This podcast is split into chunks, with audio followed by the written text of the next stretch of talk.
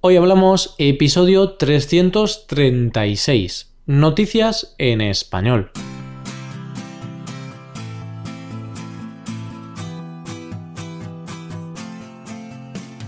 Bienvenido a Hoy Hablamos, el podcast para aprender español cada día.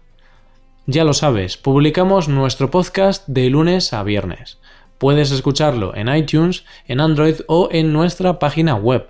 Recuerda que la transcripción de este audio y la hoja de trabajo con ejercicios y explicaciones están disponibles solo para suscriptores premium.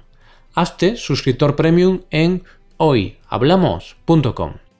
Buenas oyente, ¿cómo estás? Espero que estés preparado para un episodio más de Noticias en Español. Esta es nuestra cita semanal.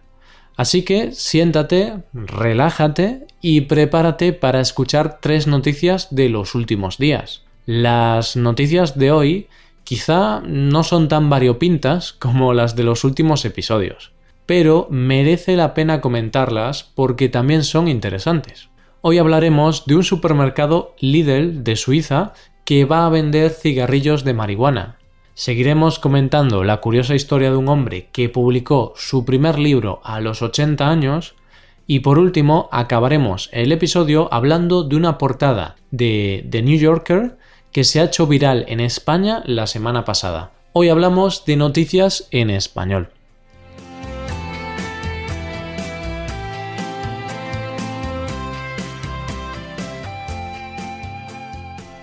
Antes de comenzar el episodio quiero comentarte una pequeña novedad de hoy hablamos. Ahora puedes hacerte suscriptor premium de forma anual, es decir, con un único pago tendrás acceso durante un año entero a todo el contenido premium. Además, esta suscripción tiene un 20% de descuento. Dicho esto, comencemos con la primera noticia de hoy. La primera noticia de hoy habla sobre una droga ilegal. Bueno, ilegal eh, según el país o la región donde habites. Te hablo de la marihuana, una droga conocida por todos y consumida por algunos. Esta sustancia siempre es caldo de cultivo para el debate. Bueno, aquí puedes ver que acabo de usar una expresión en español muy adecuada para este tema. ¿eh? Caldo de cultivo, cultivo, marihuana. Soy muy gracioso, lo sé. Pues eso, que la marihuana es caldo de cultivo para el debate y para la polémica. Siempre es motivo de debate. Hay gente que argumenta que no es tan mala y que es positiva para ciertas cosas, y otras personas dicen todo lo contrario, que es una droga y que es muy mala. Pues en este debate parece que la compañía de supermercados de Lidl Suiza se posiciona en la parte de los que están a favor del consumo de esta sustancia para aliviar algunos problemas de salud. ¿Por qué digo esto? Porque esta compañía ha lanzado al mercado un nuevo producto que contiene marihuana. Ha puesto a la venta cigarrillos de marihuana. En un comunicado emitido por la compañía, debido al revuelo causado por este innovador producto, la cadena explica que se trata de un sustituto natural del tabaco que busca actuar como antiinflamatorio y relajante. Desde el pasado 18 de abril, Lidl permite la compra de pequeños paquetes de cigarrillos de liar hechos exclusivamente de este derivado del cannabis. Pero, aunque para los consumidores de marihuana puede parecer algo maravilloso, hay que decir que todo esto tiene truco. Tiene truco porque este cigarrillo solo contiene un 0,8% de THC que es la sustancia psicoactiva de la planta, es decir, que afecta a la actividad mental. Vamos, es la sustancia que provoca esos efectos tan raros o agradables en la mente. Por otro lado, el producto contiene un 21% de cannabidiol, CBD. No tengo ni idea de qué es eso, pero bueno, según la noticia, este componente se recomienda para luchar contra la ansiedad. La ley suiza permite vender productos con un 1% de THC como máximo. Como máximo, los cigarrillos de marihuana solo pueden tener un 1% de la sustancia que provoca alteraciones en la mente. Así que quizá por este motivo, para muchos consumidores de marihuana no será una opción muy adecuada. ya que mucha gente consume marihuana para sentir esas sensaciones extrañas en la mente. Por último, merece la pena comentar que la marihuana es 100% suiza, ya que es producida por empresas locales, y el precio de este producto es de 15 euros por un paquete de 1,5 gramos. Si algún oyente suizo, puedes decirnos qué te parece este curioso producto de Lidl. Perfecto. Pasemos ahora a la siguiente noticia de hoy. Esta vez te hablo de un hombre de 82 años que ha escrito su primer libro.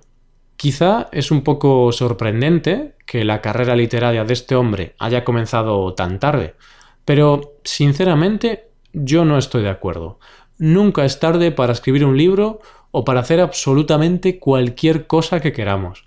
De hecho, en español tenemos un dicho perfecto para esta situación. Nunca es tarde si la dicha es buena. Una expresión que dice algo así como que nunca es tarde para hacer cosas positivas o buenas. Pues la historia de este hombre es digna de admirar. En su libro habla de su vida, habla de la dura infancia que tuvo y de lo mucho que su madre tuvo que sufrir para poder mantenerlos.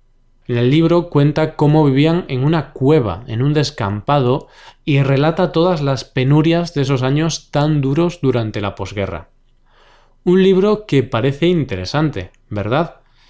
Pues eso no creyeron los lectores, porque el pobre hombre solo había vendido un ejemplar del libro, un año entero trabajando en el libro para que solo una persona lo compre. Es un poco triste, la verdad. Pero esta historia no tiene un final triste, tiene un final feliz. Porque la clave de esta noticia es que un tuitero, al conocer a este hombre, decidió publicar su historia en Twitter.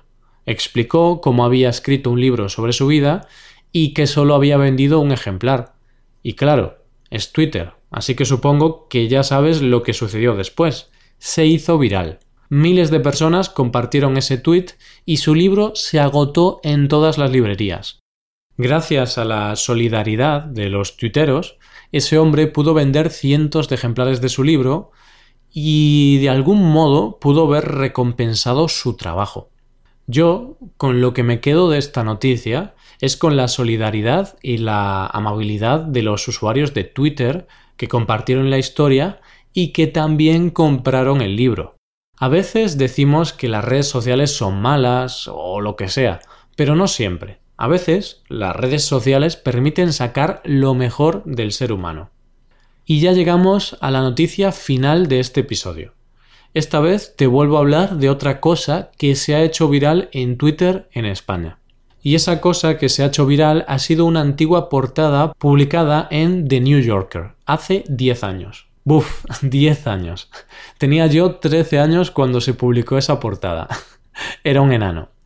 La portada en cuestión es una ilustración donde podemos ver a tres personas. Una persona es un repartidor que está entregando un paquete a una mujer. Y muy cerca de la mujer hay un librero que está abriendo su librería al público. En la ilustración podemos ver un cruce de miradas entre la mujer que recibe el paquete en su casa y el hombre que está abriendo su librería. ¿Y adivinas qué logo tiene el paquete? Pues si no lo adivinas, ya te lo digo yo. El paquete tiene el logo de Amazon.